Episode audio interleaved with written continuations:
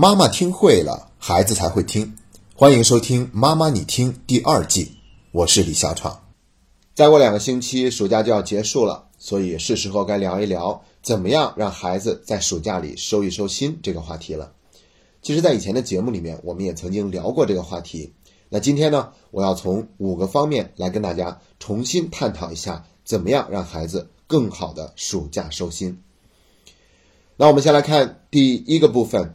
叫做按时睡觉，一听这个题目就知道应该是属于我们作息习惯方面的调整。在这方面要去调整，道理也很简单，因为在暑假里面，孩子的作息习惯是很不规律的。因为这两天出去旅游了，后两天参加夏令营了，再过了几天又回老家住上了一段时间，那可能作息习惯都是不一样。那这个时候要调整的话，最重要的调整的是什么呢？就是上床睡觉的时间。所以，我们第一个部分叫做按时睡觉，而没有说是按时作息，要早睡早起，按时起床。没有，可以不按时起床，只需要按时早睡就可以了。有的家长说，那他如果第二天早上还是赖床的话，会不会影响他开学以后这个正常的作息习惯呢？不会，为什么呢？因为之所以赖床，是因为睡眠不足嘛。如果说是孩子的睡眠是充足的，赖床的可能性就会大大的降低。所以，只要我们保证了孩子是按时睡觉的，那么第二天有没有按时起床没关系，因为我们也一直在强调说要充分满足孩子的需求，千万不要以为我们只要是限制了他，那他就会养成自立的习惯。恰恰相反的是，我们这份限制往往会造成孩子内心的匮乏。所以说，想睡觉嘛，哈，可以多睡，但是一定是按时早睡，晚起没关系。我们用这样的一个方式呢，让孩子充分的感受到家长对他的那份包容和关爱，这样让他调整起来呢，他也会更加的情愿，也会更愿意去配合我们。好了，这是第一个部分。第二个部分呢，叫做话题预热。那这个预热的话题是哪些方面的呢？肯定是跟学校有关的嘛，包括跟同学有关的，跟老师有关的。所以呢，我们可以在吃饭的时候不经意的说一句。哎呀，我在家长群里面看到了你们班的那个谁谁谁，他暑假去海边待了一段时间，晒的呀，跟个小木炭似的，晒得特别的黑。等你开学了以后，你就会见到他是晒得有多黑。那其实像这样轻松的话题呢，就已经是在帮助孩子预热即将到来的新的学期了。再比如说，我们可以告诉孩子，有一个小朋友他今年去国外旅游了。或者是去香港了等等，然后给你带了一份礼物，估计啊要等到开学以后，你们在教室里面，他会把这份礼物交给你哦。那这样的话也会让孩子内心产生一份期盼。同时，我们还可以问孩子：哎呀，总结一下，看看你这个暑假都去哪儿玩了，都有哪些开心的事情？开学以后是不是特别着急要去跟你的小伙伴分享呢？那你最想去分享的那个小伙伴是谁呢？那如果你愿意的话，你也可以在开学之前就先跟他联系一下哦。那我们用这样的一个方式去挖掘孩子对于开学以后的需求，这些需求在那里，那自然孩子也就会更加愿意接受开学的事实。好了，这是第二个部分，进行话题预热。再看第三个部分，叫做情绪排毒。什么意思呢？我们要做好防患于未然。如果孩子有任何的厌学情绪，不喜欢开学，发现这样的苗头，我们一定要做好同理心的工作。这个排毒啊，就意味着我们要帮助孩子更好的把这一部分表达出来，而不是说我们去用讲道理的方式去说服他。一旦我们这样做，那孩子就会跟我们对抗，他会把更多的情绪发泄到我们身上。所以说呢，那我们一定要主动的去帮孩子说他们的心里话。比如，我们可以这样说：“哎呀，这么快就要开学了，感觉整个暑假玩的不过瘾嘛。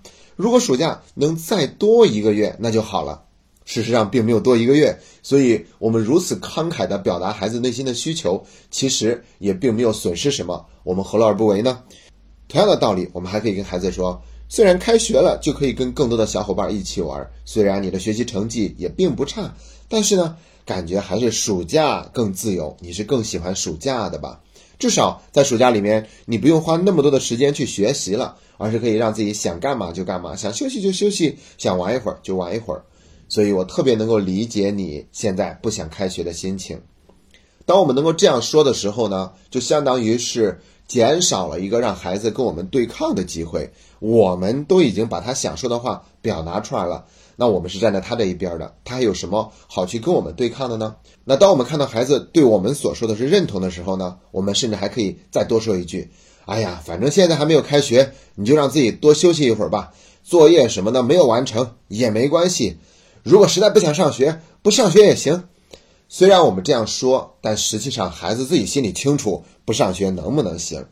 所以我们这样说的目的，并不是在糊弄孩子玩，那样的话就麻烦了，肯定不会奏效，而是发自内心去真的理解孩子不想上学的那一部分想法。同时，我们要相信孩子内心还有那一部分理性的觉得不上学是不行的那些想法。然后呢，我们把这一部分感性的给他充分理解了，接下来他自然就会用理性的方式去面对接下来要上学的这个事实。所以完全有可能，这个孩子会自然而然地说：“哪能不上学呢？终归还是要去上学的。毕竟上学的时候还有很多开心的事情发生嘛。”等等等等。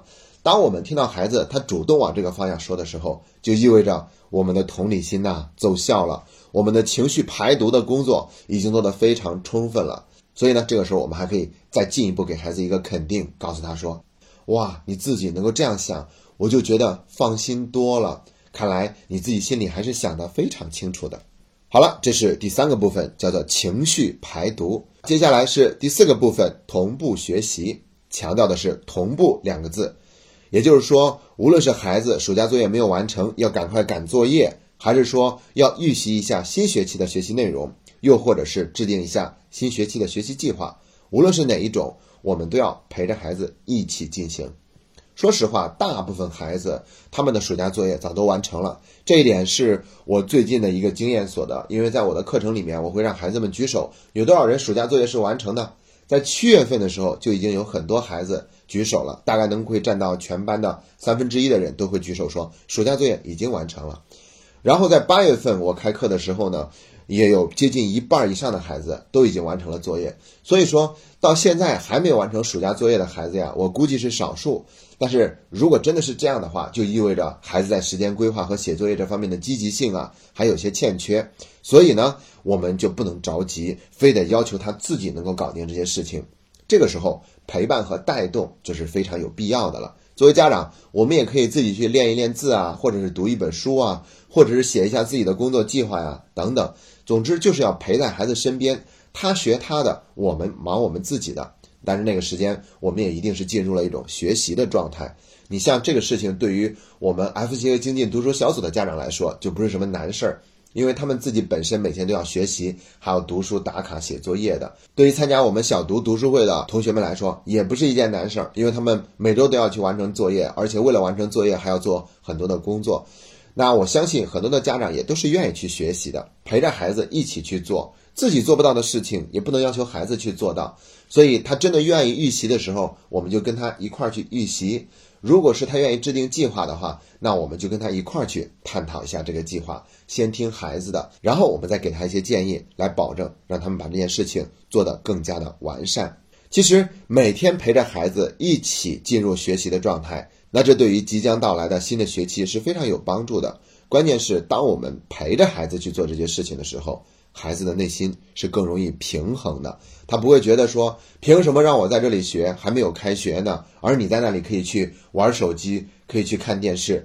所以呢，他心理平衡以后，就可以更主动、更积极的去为新的学期做准备。好了，这是第四个部分。第五个部分就是总结暑假。经常收听我们节目的家长应该记得，我们在暑假之前就曾经给过建议，就是列一下整个暑假的愿望清单，看看有哪些事是平常想做但是没有机会做的，正好借助暑假期间去把这个愿望去完成。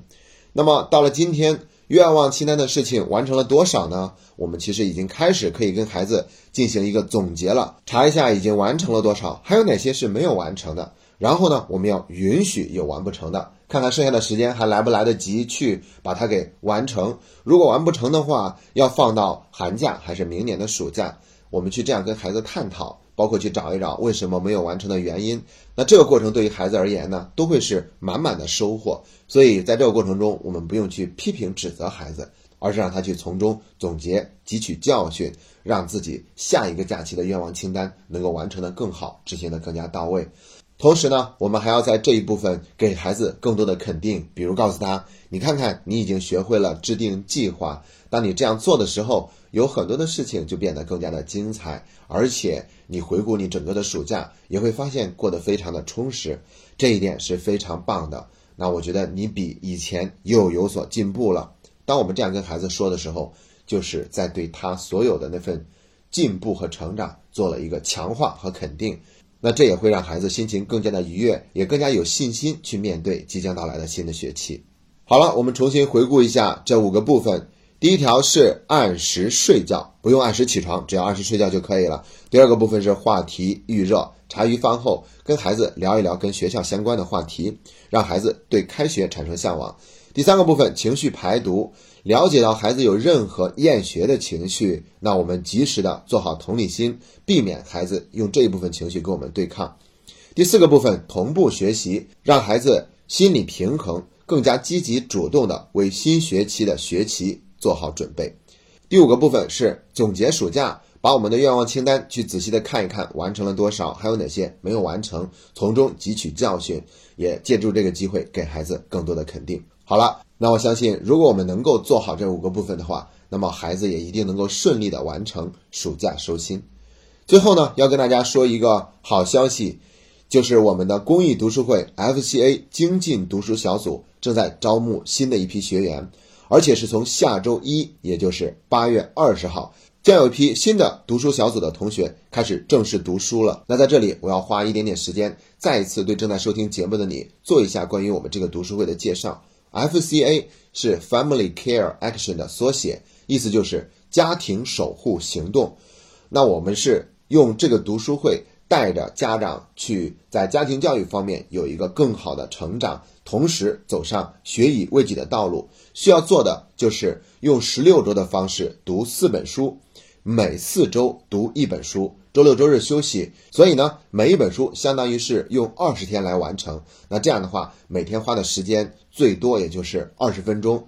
那我们每一天读完书以后，都要在群里面进行读书打卡。十六周一共是打卡八十次，然后每周要写一篇读书心得。十六周一共是写十六篇。那其实这个数字听起来并不大，因为它是在十六周的时间里面去完成的。如果正在收听节目的你想加入我们这个公益的读书会，但同时又担心坚持不下来，那我要鼓励你先去尝试。我们人生有很多试错的机会，连试都不试就让自己直接错过，那是很遗憾的事情。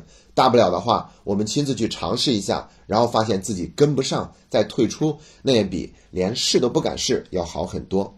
而且我相信，一旦你加入我们这些精进的读书小组以后，你会发现在彼此的鼓励、老学员的带动之下，这个氛围会特别的热情高涨。于是呢，我们也就会不自觉地调动起来更多的积极性，所以往往会比我们想象中的、期待中的做得还要棒。